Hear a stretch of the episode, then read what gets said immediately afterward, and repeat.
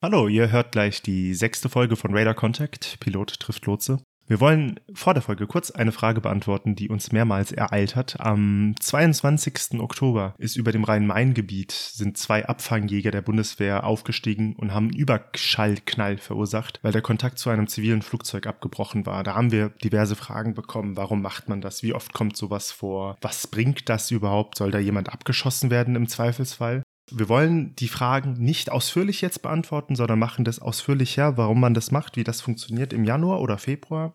Bis dahin wollen wir aber kurz, weil es gerade zeitlich passt, diese paar Fragen beantworten. Also grundsätzlich ist es so, dass wenn ein Flieger Funkkontakt verliert. Entweder wegen einem technischen Fehler oder weil sie aus Versehen zum Beispiel eine falsche Frequenz eindrehen. Dann meldet die deutsche Flugsicherung das der Bundeswehr und die Bundeswehr wiederum entscheidet, wie sie darauf reagiert. Grundsätzlich ist für die Sicherheit in der Luft, also dass quasi alles in Ordnung ist im deutschen Luftraum, die Bundeswehr verantwortlich. Und das entscheidet dann beispielsweise der Generalinspektor oder wer auch immer von der Bundeswehr eigenständig, wie man auf einen Loss of Communication reagiert. Der Grund, warum man das macht, ist trivial. Man möchte einfach wissen, hat vielleicht der Pilot oder die Pilotin irgendein technisches Problem nur? Wenn ja, dann ist das ja überhaupt kein Problem. Oder ist vielleicht sogar irgendwie eine Notlage in dem Flugzeug, wo man dann versuchen muss zu helfen. Es gibt die verschiedensten Sachen, die da passieren können, aber grundsätzlich steigen die Eurofighter niemals auf niemals, um das Flugzeug abzuschießen. Das hat das Bundesverfassungsgericht in einem Urteil 2006 eindeutig geklärt dass sogar im Fall einer Flugzeugentführung mit einem angedrohten Anschlag, man denke an das World Trade Center, ein Eurofighter, die deutsche Luftwaffe, darf dieses Flugzeug nicht abschießen. Es dürfen nicht Menschenleben gegen andere Menschenleben aufgewogen werden. Das grundsätzlich. Es geht nie darum, den Flieger abzuschießen. Es geht immer darum, in irgendeiner Form Hilfe zu leisten. Wie oft kommt sowas vor? Ich sag einfach mal regelmäßig.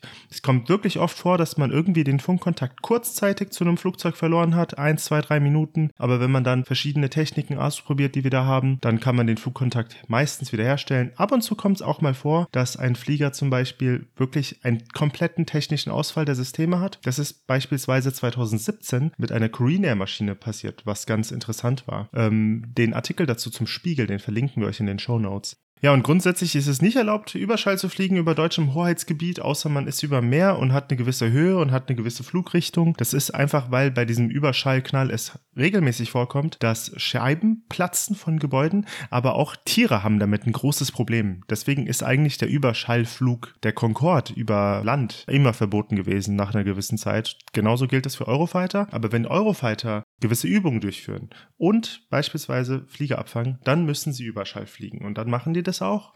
Und dann gibt es danach häufig ganz viele Meldungen bei der Polizei. Aber das ist Teil des Ganzen, dass geguckt wird, dass der deutsche Luftraum und dass die Passagiermaschinen, die im deutschen Luftraum unterwegs sind, heil und sicher ankommen. Das in aller Kürze zu diesem Zwischenfall vom 22. Oktober. Wir werden dieses Thema, wie gesagt, in Januar oder Februar nochmal größer aufgreifen und auch noch ein paar mehr Details liefern und was dazu erzählen. Jetzt erstmal viel Spaß beim Hören der Folge 6.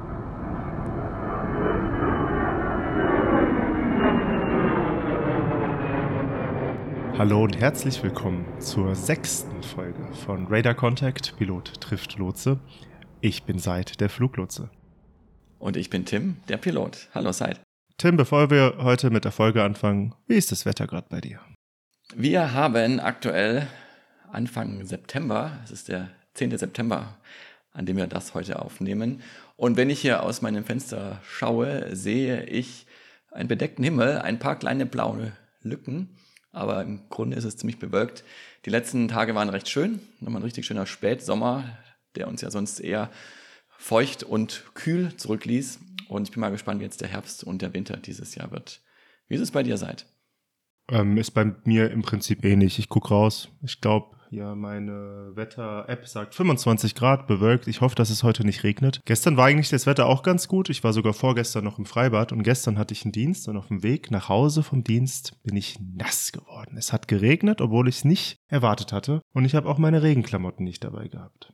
Und das bringt uns eigentlich auch schon perfekt in das Thema rein. Damit Piloten nicht nass werden, bereiten sie sich aufs Wetter vor. Und Fluglotsen haben auch ganz schön viel mit Wetter zu tun. Das Thema dieser Folge heute ist das Wetter. Tim, damit es dir als Pilot nicht so ergeht wie mir gestern Abend, was hast du mit dem Wetter zu tun? Was habe ich mit dem Wetter zu tun? Das ist eine sehr umfangreiche Frage, beziehungsweise die Antwort auf diese Frage, die ist ja umfangreich. Und wir wollten unsere Folgen ja eigentlich kurz halten. Die, die die letzte Folge gehört haben, werden schon gemerkt haben, dass wir da ein bisschen über unser selbstgestecktes Ziel hinausgeschossen sind, was wir aber gar nicht schlimm finden, weil das ein Thema ist, was wirklich äh, sehr viel hergibt. Und wir freuen uns gern auch über euer Feedback dazu, ob es zu lang war oder ob wir lieber bei den kurzen Folgen bleiben sollten. Wir versuchen es heute ein bisschen kürzer zu halten, können dann gern vielleicht auch das eine oder andere Thema zum Wetter vertiefen. Aber um deine Frage Zeit äh, zu beantworten, erstmal ganz allgemein. Ich habe es auch in einer letzten Folge schon mal angedeutet. Für jeden Flug müssen wir ein Wetterbriefing einholen. Das gilt übrigens auch für die Privatfliegerei. Jeder Pilot, der einen Flug durchführen möchte, ist verpflichtet, erstmal sich mit dem Wetter vertraut zu machen. Und äh, für einen guten Piloten beginnt das schon zu Hause oder im Hotel, wenn man aufsteht und aus dem Fenster guckt und sich dann auf den Weg macht zum Flughafen sich mal bewusst oder auch schon unbewusst ein großes Wetterlagebild zu machen. Was haben wir heute für einen Tag? Ist es gewittrig? Ist es winterlich? Ist es ähm, schwülwarm? Ist es ähm, sehr kalt oder feucht? Wie sind die Wetterbedingungen? Also mit so einer Grundeinstellung mal so eine grobe Wettereinschätzung für sich zu machen, um sich rein wettertechnisch auf den Flugtag einzustellen. Und dann gibt's das vorgeschriebene Wetterbriefing, das wir im Rahmen unserer Flugvorbereitung erhalten. Ich hatte es ja schon mal erzählt, dass wir uns eine gute Stunde vor dem Flug treffen oder dann, wenn Anschlussflüge sind, äh, zwischen den Flügen die Papiere halten für den jeweiligen Flug. Und da ist ein wesentlicher Bestandteil der aktuelle Wetterbericht und die Wettervorhersage. Und zwar jeweils für den Stadt- und den Zielflughafen und mögliche Ausweichflughäfen unterwegs und in der Nähe des Zielflughafens. Und die Wetterberichte, das sind immer relativ aktuelle Wetterberichte, die tatsächlich so gemessen wurden. Und die Wettervorhersagen gibt es in unterschiedlicher Länge. Das geht zwischen sechs und bis zu 30 Stunden im Voraus. Äh, können wir gleich mal drüber reden, was da genau drin steht. Und äh, dann eines vielleicht noch dazu. Es gibt äh, neben den Wetterberichten für die Flughäfen auch noch Wetterkarten. Das sind so ähnlich wie die, die äh, wir aus dem Fernseher kennen. Ein bisschen anders mit noch ein paar anderen Informationen drauf, die eben für die Fliegerei wichtig sind. So Themen wie zum Beispiel wo die Winde sind, in welchen Höhen und wie stark, wie die Temperaturverteilung in der Luft ist, wo die Jetstreams, also die Strahlströme liegen, in welcher Höhe die Tropopause ist. Das ist die Grenze zwischen der äh, Troposphäre, also der Atmosphärenschicht, in der das Wetter stattfindet, und der Stratosphäre, in der kein nennenswertes Wetter mehr ist, weil das für die äh, Fliegereien, für die Aerodynamik auch ganz ähm, interessant ist. Und solche Dinge bekommen wir eben vor dem Flug und das brauchen wir, um uns auf den Flug vorzubereiten. Zum einen, um der Kabinencrew zu sagen, äh, was sie erwartet und was die Passagiere erwartet. Auch bei der Begrüßungsansage ist es schon mal ganz schön, den Passagieren zu sagen, äh, was für ein Wetter unterwegs zu erwarten ist und natürlich auch bei der Ankunft. Aber natürlich auch, weil wir entscheiden müssen, wie viel Treibstoff wir mitnehmen, weil wenn wir davon ausgehen, dass das Wetter am Zielflughafen nicht strahlender Sonnenschein ist, sondern vielleicht windig, böig oder sogar nass, winterlich, dann ist es eine gute Idee, ein bisschen mehr Treibstoff mitzunehmen, um möglicherweise Warteschleifen zu fliegen oder dann auch äh, genügend Reserven für einen Ausweichflughafen oder mehrere Ausweichflughäfen sogar zu haben. Also, ich fasse zusammen, du hast sehr viel mit dem Wetter zu tun. genau, genau. Ich habe sehr viel mit dem Wetter zu tun, aber das liegt natürlich auch daran, und das weiß jeder, der schon mal geflogen ist, dass äh, es, glaube ich, kaum einen Beruf oder eine Tätigkeit äh, gibt oder einen Ort, wo man äh, näher und vor allem mehr im Wetter ist als eben die Fliegerei. Und so viel beim Fliegen hängt eben vom Wetter ab. Das äh, geht los mit der Entscheidung, wie ich es gerade gesagt habe, wie viel Treibstoff wir mitnehmen. Das geht weiter über den Passagierkomfort. Ähm, Sicherheit natürlich, äh, wir wollen in kein Gewitter reinfliegen. Ähm, bis hin zu der Überlegung, kann ich überhaupt an einem bestimmten Flughafen starten mit meinem Flugzeug, weil je wärmer es ist und je nachdem wie die Windverhältnisse sind, bin ich möglicherweise zu schwer für eine entsprechende Startbahnlänge, weil ich dann einfach mehr Anlauf nehmen muss muss und so weiter. Also Wetter spielt in allen Flugphasen vor, während und auch nach dem Flug eine ganz wichtige Rolle. Tim, ich habe die Frage spontan gestellt und ich bin jetzt überrascht vom Antwortumfang tatsächlich. Ähm, daher mein Vorschlag, lass uns die Folge auch trennen, so wie wir die Folge zu den Checklisten getrennt haben. Lass uns diese Folge mal einfach darüber reden, was es für Wetterphänomene allgemein gibt. Wetter kann ja sein Wolken, Gewitter, Eis, Temperatur, Regen, Niederschlag, Hagel, starke Winde, Jetstreams, hast du ja alles gerade auf, aufgezählt. Und lass uns die siebte Folge machen zum Thema, was hat das denn für konkrete Auswirkungen auf deine Arbeit und auf meine Arbeit? Das ist tatsächlich wahrscheinlich spannender für alle, die nicht Meteorologen sind. Deswegen lass uns die Folge jetzt mal äh, in kompakter Form abarbeiten. Was für Wetterphänomene sind denn überhaupt relevant für dich und für mich? Wollen wir anfangen mit den Wetterphänomenen, die man so an einem Flughafen erlebt? Da denke ich spontan dran, ist ein Gewitter da? Wie sind die Temperaturen so? Und wie ist der Wind? Gibt es noch mehr Phänomene? Und äh, dann lass uns mal darüber reden, wie die alle so ausgestaltet sein können. Wollen wir mal anfangen? Also ich meine, für mich ist gutes Wetter, schlechtes Wetter, wie kalt und warm es ist. Lass uns doch mal darüber reden. Um diese Frage zu beantworten oder um sich dem Thema ein bisschen zu nähern, lohnt es sich, glaube ich, mal anzuschauen, was in so einem Flughafenwetterbericht alles drinsteht. Wir haben das ja in der dritten Episode schon mal angeschnitten, nämlich was in so einer Artis drinsteht. Artis, äh, wir erinnern uns, wir haben es damals äh, falsch gesagt und dann in den Anmerkungen auch korrigiert. Es ist der Automatic Terminal Information Service, also der automatische Flughafenwetterbericht, früher noch aufgesprochen, mittlerweile von einer Computerstimme vorgelesen und alle 30 Minuten in einer Endlosschleife aktualisiert. Und da stehen so Dinge drin, wie du hast es auch gerade schon gesagt, Zeit, die Temperatur, der Wind, also die Windrichtung und die Windgeschwindigkeit, dann die Wolkenuntergrenze, also ab welcher Höhe man in die Wolken reinfliegt oder bei der Landung aus den Wolken wieder rauskommt. Die Sichtweite, die spielt nämlich eine ganz wichtige Rolle für die Art der Landung die wir durchführen äh, können oder überhaupt den Anflug, welchen wir durchführen können, ob wir einen Sichtanflug machen, ob wir einen Instrumentenanflug machen oder einen sogenannten Präzisionsinstrumentenanflug. Und äh, dann steht noch ähm, drin zum Beispiel, was für Niederschlag es gibt, ob es Niederschlag gibt und ob Gewitter in der Nähe sind und so weiter. Also die wesentlichen Elemente des Wetters äh, sind äh, Temperatur, Wind, Wolkenuntergrenze und so die allgemeinen äh, Wetterphänomene noch ein äh, Fun Fact für die Spezialisten oder für die es ganz genau wissen wollen. Es gibt außer der Temperatur noch den sogenannten Taupunkt, auf Englisch äh, Dewpoint, der mit der Temperatur angegeben wird. Der besagt, bei welcher Temperatur die Luftfeuchtigkeit 100% betragen würde, es also zur Nebelbildung kommen würde. Wir verlinken euch in den Shownotes mal so eine Artis und auch äh, Webseiten, wo ihr so Wetterberichte vom Flughafen findet, wo die auch nochmal ein bisschen genauer erklärt und dekodiert werden. Aber da ist eben dieser Taupunkt auch mit drin. Weil der ist eben, wie gesagt, wichtig, ob es Nebel gibt oder nicht. Und wenn es Nebel gibt, ähm, das wissen alle, die auch schon mal bei Nebelwetter geflogen sind, führt es in allermeisten Fällen dazu, dass es zu Verzögerungen kommt, weil nämlich, und das ist dann vielleicht auch ein Vorgriff auf die nächste Folge, was hat das für Auswirkungen? Bei Nebel müssen die Abstände zwischen den landenden Flugzeugen vergrößert werden, damit die sich nicht gegenseitig die Instrumenten-Landesystemsignale stören können. Und deswegen sind die Abstände größer als im normalen Betrieb. Deswegen kommt es meistens dazu, dass wenn dann viel los ist, dass es eben zu Verzögerungen kommt. Aber da wollen wir gar nicht so viel vorwegnehmen von der nächsten Folge. Dann, wenn wir dann weiter am Bodennahbereich darüber nachdenken, Jetzt hast du über Nebel geredet. Die Art des Niederschlags, ist das für dich relevant oder ist das eigentlich irrelevant? Kümmerst du dich überhaupt darum, ob es regnet oder schneit oder ist dir das egal? Das ist uns überhaupt nicht egal. Also zum einen Regen oder kein Regen ist schon mal nicht egal, wenn es darum geht, wer den Outside-Check machen darf, also wer die Kontrolle des äh, Flugzeugs vor dem Flug macht. Äh, wir sagen mal scherzhaft, bei Regen wird der Copilot rausgeschickt und die Sonne scheint, macht es der Kapitän. Aber wir machen das ähm, in der Regel dann schon äh, so, ich, wir haben es ja schon mal ähm, drüber gesprochen, es gibt immer einen Pilot Flying und einen Pilot Monitoring, also einen, der den Flug tatsächlich durchführt, steuert, Autopilot bedient und so weiter und der andere, der oder die dann zuarbeitet, also Sprechfunk macht, äh, die ganzen Papiere unterwegs und die Anweisungen des Pilot Flying ausführt. Und einer der beiden ist eben der Pilot Flying und der andere macht in der Regel dann während der Flugvorbereitung auch dann den sogenannten Outside-Check. Und deswegen ist schon mal wichtig, ob es regnet oder nicht regnet. Aber Spaß beiseite, was tatsächlich äh, eine wichtige Rolle spielt, ist ähm, Regen, ja, ein Stück weit, weil wenn es regnet, ist der Boden nass und damit auch die Startbahn nass.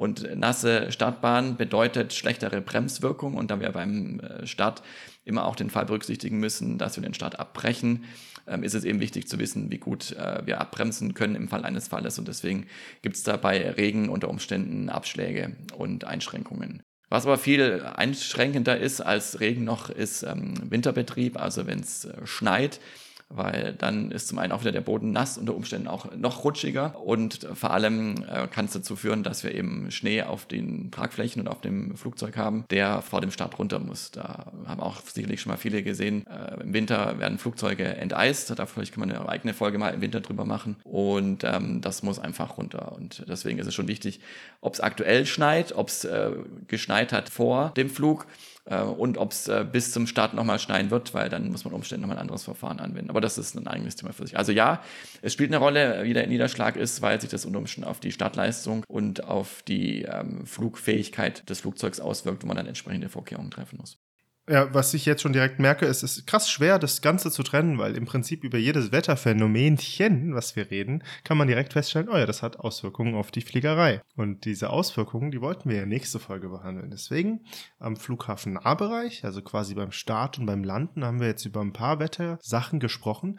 Was ist denn jetzt noch, wenn man überlegt, was haben wir da noch? Gibt es noch den Wind. Ähm, welche Formen von Wind sind denn interessant für dich, Tim? Erzähl mal welche Formen von Wind für mich sind interessant. Also zum einen der Wind am Boden, weil der entscheidet darüber, in welche Richtung wir starten und landen. Flugzeuge starten, wie die meisten sicherlich wissen, in der Regel, wenn es geht, gegen den Wind, weil wir dann schon quasi einen Teil der Luftbewegung für unseren Auftrieb nutzen können und nicht erstmal gegen den Rückenwind sozusagen anfliegen müssen und die Differenz aufholen müssen. Also Gegenwind ist immer gut beim Starten und beim Landen. Im Flug ist aber Gegenwind ähm, nicht so gut, weil wir dann in der Regel länger brauchen und mehr Treibstoff benötigen für den Flug. Deswegen ist im Flug natürlich der, der Rückenwind besser. Und wenn wir schon beim Rückenwind im Flug sind oder bei den Winden im Flug, da kommen natürlich die Jetstreams ins Spiel. Jetstream, auf Deutsch auch Strahlstrom genannt, sind äh, sehr starke Windbänder in der höheren Atmosphäre, in der Regel in Höhen zwischen 8 bis 12 Kilometer, also genau da, wo die Flugzeuge auffliegen entstehen durch die Adrotation. Ist ein relativ komplizierter Prozess, hat mit der Corioliskraft zu tun. Lernen angehende Piloten alles im Theorieunterricht an der, an der Flugschule. Eigenes Schulfach Meteorologie, super spannend und interessant.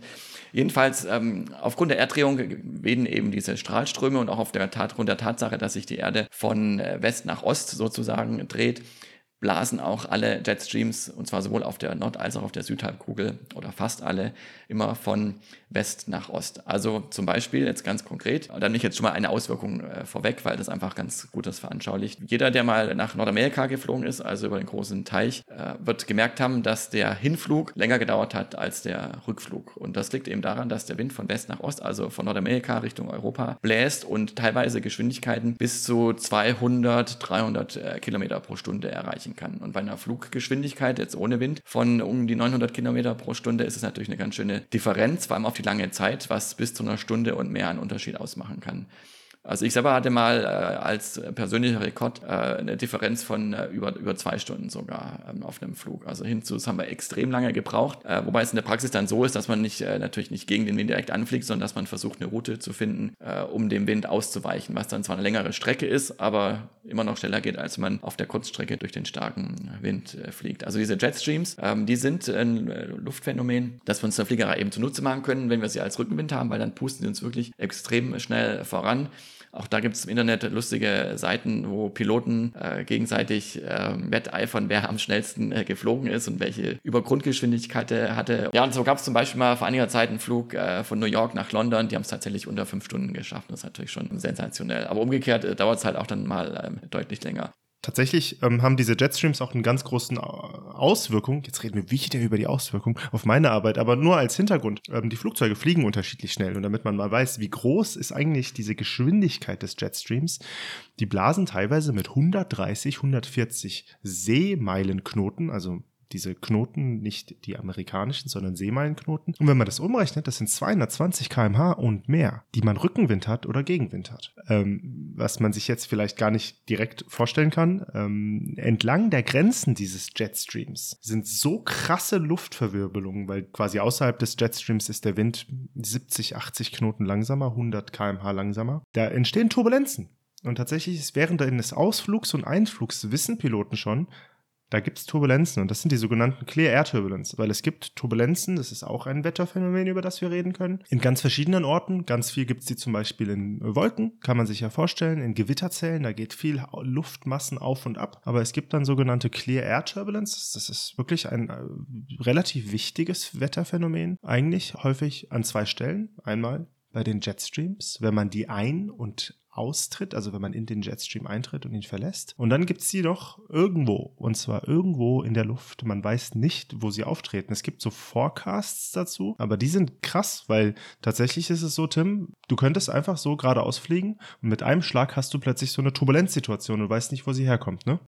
Ja, seit das stimmt. Und es gibt auch regelmäßig Berichte, dass irgendwo auf der Welt mal wieder ein Flugzeug in so eine Clear Turbulence reingeflogen ist und sich Leute verletzt haben. In der Regel sind es die Flugbegleiter, weil die eben in der Zeit am Arbeiten sind und sich eben nicht hinsetzen und anstellen können, weil es oft wirklich aus sprichwörtlich heiterem Himmel kommt. Deswegen ist es immer gut, als vor allem als Passagier, wenn ihr euch im Flugzeug hinsetzt, euch anzustellen. Ja, ich bin, ich bin immer angeschnallt. Also wenn ich nicht was zu tun habe, dann schnalle ich mich an. Ähm, mal wieder der Verweis auf Aviation Herald, wenn man da einfach mal die Seite aufmacht und äh, einfach nach Turbulenzen sucht. Turbulence endures äh, nine passengers und dann guckt man rein, wer sind die neun Passagiere? Und dann steht da, dass das drei Stewardessen oder Stewards waren und sechs unangeschnallte Passagiere. Ich will jetzt nicht sagen, die sind selbst schuld. Ab und zu muss man ja aufs Klo. Aber so Clear Air Turbulences können tatsächlich auftreten, ohne dass man davon weiß, ne? Ein kleiner Disclaimer für unsere Zuhörer mit Flugangst. Ja, es gibt Verletzte beim Fliegen, aber es fliegen jedes Jahr mehrere Milliarden Menschen, zumindest in äh, Zeiten, wo wir keine Pandemie haben. Also, dass das jetzt gerade euch erwischt, ist äh, sehr unwahrscheinlich. Aber es ist trotzdem, auch wie beim Autofahren, äh, auch da ist die Wahrscheinlichkeit, dass mein Unfall verwickelt wird, heute sehr gering. Aber trotzdem schneiden sich alle an und das aus gutem Grund. So, ein anderes Wetterphänomen, was ich gerade kurz angeschnitten hatte, als es um Turbulenzen ging, ist Gewitter. Jetzt ist Gewitter nicht nur Gewitter, sondern Wolken. Ähm, Tim, kannst du dich noch an deinen Meteorologieunterricht erinnern? Was für Wolken gibt's? oh ja, auch da könnte ich jetzt ganz viel drüber ähm, erzählen. Es gibt ja wirklich äh, Wolkenatlanten und Wolkenbilderbücher, Wolken mit den schönsten Namen, äh, sowohl in Deutsch, aber auch auf äh, Fachsprache, Meteorologenlatein, also so schöne Dinge wie Altostratus, äh, Cumulonimbus, Cirrus und so weiter. Also es gibt die, es gibt die ähm, stratiforme Bewölkung, also das ist Bewölkung, die eher geschichtet ist und eher ruhig ist.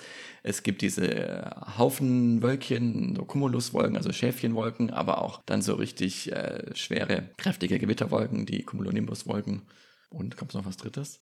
Ah ja, und die Cirruswolken, genau, das war die dritte. Also die Cirruswolken, das sind die, die Federwolken. Das sind die Gutwetterwolken, oder? Das sind die, genau, die Gutwetterwolken, die wirklich wie so Federn am Himmel stehen. Da gibt es die, die Stratiformwolken, also die wie so geschichtet sind, relativ dünne Wolkenbänder, in die Luft aber normalerweise ruhig ist, aus denen es ab und zu mal rausregnet, aber ansonsten ist es eher eine ruhige Luftschicht.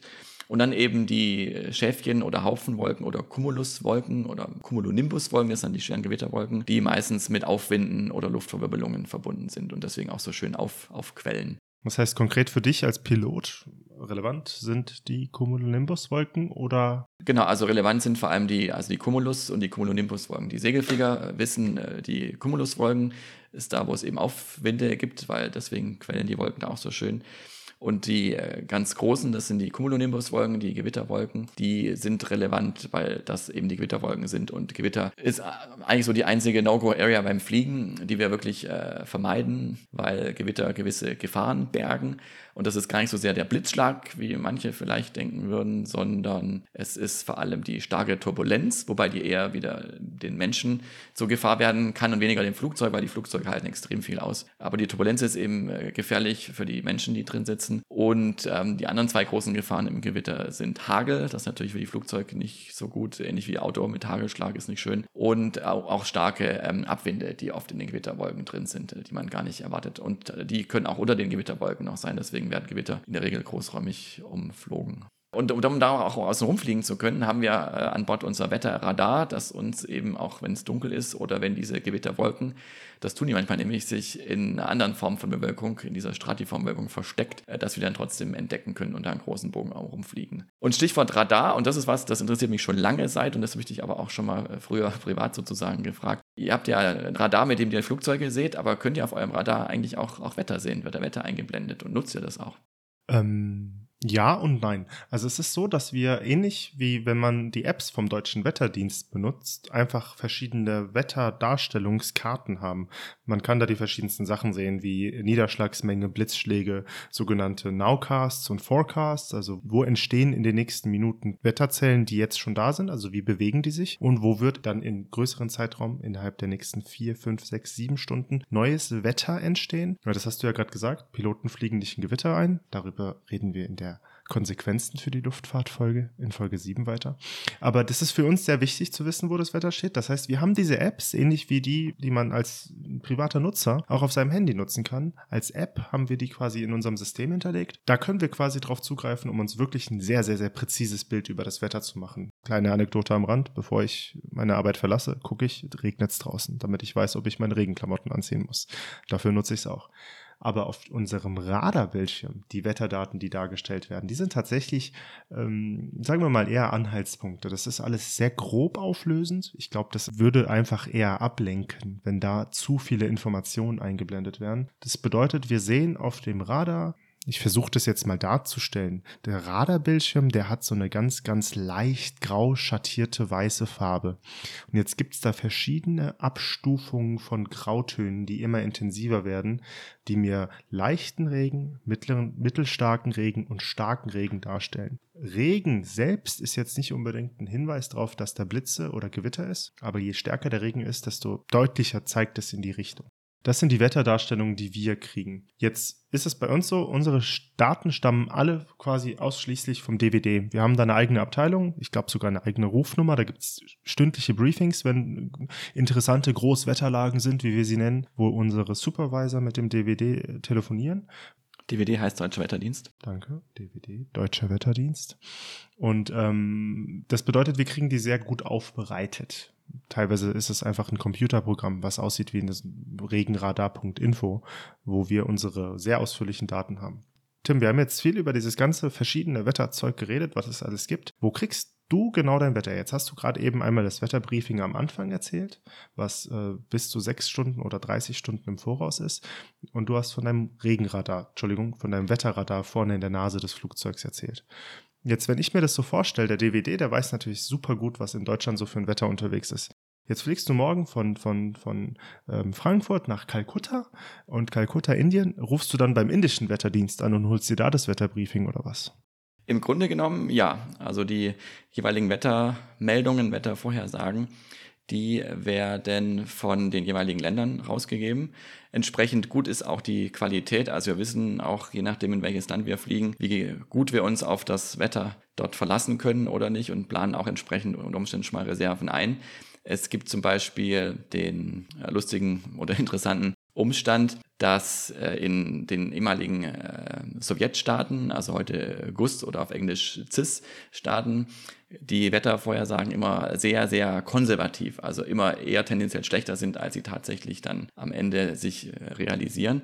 Das hat wohl den Grund, dass die Fluglotsen, die, nicht die Fluglotsen, sondern die, die, die Wetterbehörden und die Meteorologen in diesen Ländern für die Wettervorhersage haftbar gemacht werden. Sprich, wenn sie zu gutes Wetter vorhersagen, dann kriegen die Ärger. Deswegen sagen sie lieber ein bisschen schlechtes Wetter voraus, sodass, wenn es dann doch besser ist, sich alle freuen, aber sich nicht ärgern, wenn sie zu gutes Wetter vorher gesagt haben, was am Ende dann schlechter ist. Deswegen gibt es auch gerade für diese Länder ähm, gewisse Sonderregeln oder auch gewissen Spielraum, was äh, die Tankentscheidung angeht, weil man gerade bei gewissen Wetterlagen davon ausgehen kann, dass es ein bisschen zu schlecht vorhergesagt ist und unter Umständen äh, vielleicht gar nicht so wild ist. Aber ansonsten ähm, nutzen wir tatsächlich die Wetterberichte und Wettervorhersagen der jeweiligen ähm, Länder. Es gibt dann noch äh, sogenannte World Area Forecast Centers, das sind so Weltwettervorhersagezentren, Davon ist eines zum Beispiel in, in London, das auch diese großräumigen äh, Flugwetterkarten erstellt. Und die bekommen wir auch vor dem Flug. Und was jetzt ganz spannend ist, und das ist aber auch ein Thema für eine zukünftige Episode, ist, dass das, was wir ja vor dem Flug bekommen, alles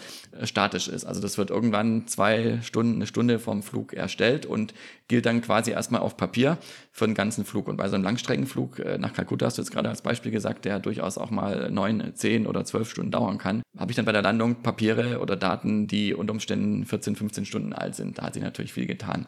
Klar habe ich dann an Bord mein Wetterradar, übrigens du hast so schön Regenradar gesagt, im Grunde ist es nichts anderes als ein Regenradar, weil das reagiert auch auf Feuchtigkeit und auf Niederschlag. Also man geht davon aus, da wo Gewitter ist, ist in der Regel auch viel Niederschlag. Deswegen wird das dann quasi als Ersatz für Gewittertätigkeit ähm, angenommen und dargestellt. Genau, also wir haben das, um eben kurzfristig die Wetterlage zu beurteilen. Aber was jetzt eben kommt und auch noch mehr Einzug hält, und das finde ich super spannend und interessant, ist eben, dass wir auch im Flug immer mehr Echtzeitdaten bekommen über ähm, Internetverbindungen an Bord, die eben nicht nur die Passagiere nutzen können, um ihre Lieblingsserien zu streamen oder Nachrichten zu gucken, sondern auch tatsächlich wir im Cockpit die aktuellsten Wetterdaten kriegen können. Und das ist zum einen gut eben, um die großen Wetterphänomene, die uns stören, zu vermeiden und großräumig zu umfliegen, aber auch zum Beispiel, um den Flug zu optimieren. Also wenn wir wissen, der Wind ist in einer höheren Höhe besser oder in einer niedrigen Höhe besser als da, wo wir jetzt gerade fliegen, dann lohnt es sich mal bei dir und deinen Kollegen zu fragen, ob wir nicht tiefer oder höher fliegen können und dann vielleicht ein paar Minuten Zeit einzusparen. Ja, das freut uns auch immer sehr, wenn alle in derselben Höhe fliegen wollen. Wie gesagt, Auswirkungen besprechen wir nächstes Mal jetzt. Tim, wenn du jetzt schon über die Vorhersagen und dann später die aktualisierten Nachmeldungen und aktuellen Meldungen redest, dein Papa hatte sich ja gewünscht, dass wir darüber reden. Wie genau sind die Vorhersagen? Erzähl mal. Ähm, merkst du große Abweichungen? Also ich als Semilaie, der ja natürlich schon mit Wetter was zu tun hat, aber es ist für mich bei weitem nicht so krass von den Auswirkungen wie für dich, weiß, wenn der Deutsche Wetterdienst mich auf meinem Handy warnt, im Großraum Frankfurt, im Großraum Berlin kommt es zu ähm, Quellwolken, Großwetter, Gewitterlagen mit äh, großen Niederschlagsmengen dann steht da auch immer dabei, dass, oder beziehungsweise sagen die Experten vom DVD, die können überhaupt nicht genau vorhersagen, ob der Ort äh, Diedesheim oder Büderloh oder wie die Orte heißen, Regen abkriegen wird, sondern die wissen nur, es wird viel Regen geben, wo der aber genau runterkommt, wissen sie nicht. Wie genau sind denn deine Vorhersagen? Bei dir sind es ja ganz andere Dimensionen, wo du die Vorhersagen kriegst. Ja und nein. Also zum einen ist es ja die gleiche Behörde, die die Wettermeldungen rausgibt und ähnlich wie für den Laien sind die von der Genauigkeit her auch für die Fliegerei, nur dass eben mehr Details drinstehen. Aber es hängt am Ende sehr von der Großwetterlage eben ab. Wenn wir ein stabiles Hochdruckgebiet über ganz Europa haben, dann kann ich mit relativ hoher Wahrscheinlichkeit das Wetter vorhersagen, weil dann ist da wenig Dynamik drin und es gilt für alle im Prinzip das Gleiche. Wenn ich jetzt aber einen sehr schwülen Gewittertag habe, wie du es auch gerade gesagt hast, dann kann der DVD mit einer hohen Wahrscheinlichkeit sagen, dass es irgendwo Gewitter gibt, aber ob das jetzt direkt am Flughafen oder in der Flughafenumgebung ist, das kann er nicht sagen. Es gibt dann in den Wettermeldungen auch noch Abstufungen, wo tatsächlich auch gewisse Wahrscheinlichkeiten für bestimmte Wetterphänomene, also gerade für Gewitter und bestimmte Niederschlagsarten vorhergesagt werden. Da kann man sich dann ein bisschen drauf einstellen, aber es ist eigentlich nicht mehr, als dass es in uns Piloten ein Gefühl für die Großwetterlage gibt. Und wir nehmen das jetzt auch nicht so hin, als dass wir dann äh, glauben, dass es um 13.20 Uhr dort gewittert, sondern das heißt, äh, ja, wenn wir dort ankommen an dem Nachmittag, dann ist es dort schwül warm und es wird sicherlich irgendwann irgendwo gewittern. Wir wissen aber auch genauso, wenn ein Gewitter irgendwo durchzieht, oder weil es ein Gewitter ist, weil es eben aufgrund von Thermik entsteht, dann ist es auch nach einer halben Stunde wieder durchgezogen und dann ist auf jeden Fall da eine Lücke, um da landen zu können. Das ist jetzt anders vielleicht als bei einer großen ähm, Front, die reinzieht, was vielleicht ein bisschen länger sich hinzieht. Also es ist wirklich mehr so ein Indiz für die gesamte äh, Großwetterlage.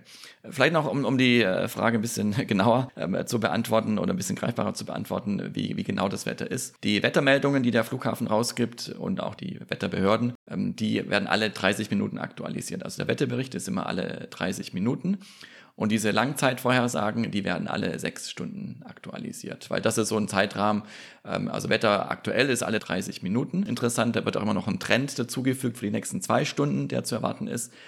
Aber die großen langfristigen Wettervorhersagen, die sind immer im Sechs-Stunden-Rhythmus, weil das ist so ein Zeitraum, wo man sagen kann, okay, da ändert sich das großlagige Wetterbild. Und äh, am Ende ist aber auch so, je nachdem, in welches Land man fliegt, das habe ich ja vorhin schon mal angedeutet, weiß man auch, äh, wie gut die zum einen ihr eigenes Wetter kennen, aber auch wie das Wetter einfach dort ist. Wenn ich in die Tropen fliege, dann weiß ich eben, dass es da in der Regel instabiler ist, als wenn ich im, im Winter irgendwo in Sibirien lande, wo einfach äh, Erdkunde lässt grüßen, äh, kontinentales Klima herrscht, wo sich über Wochen nichts ändert. Ja, wir wollten uns ja an unsere äh, möglichst nicht über eine halbe Stunde hinausgehenden Folgen halten.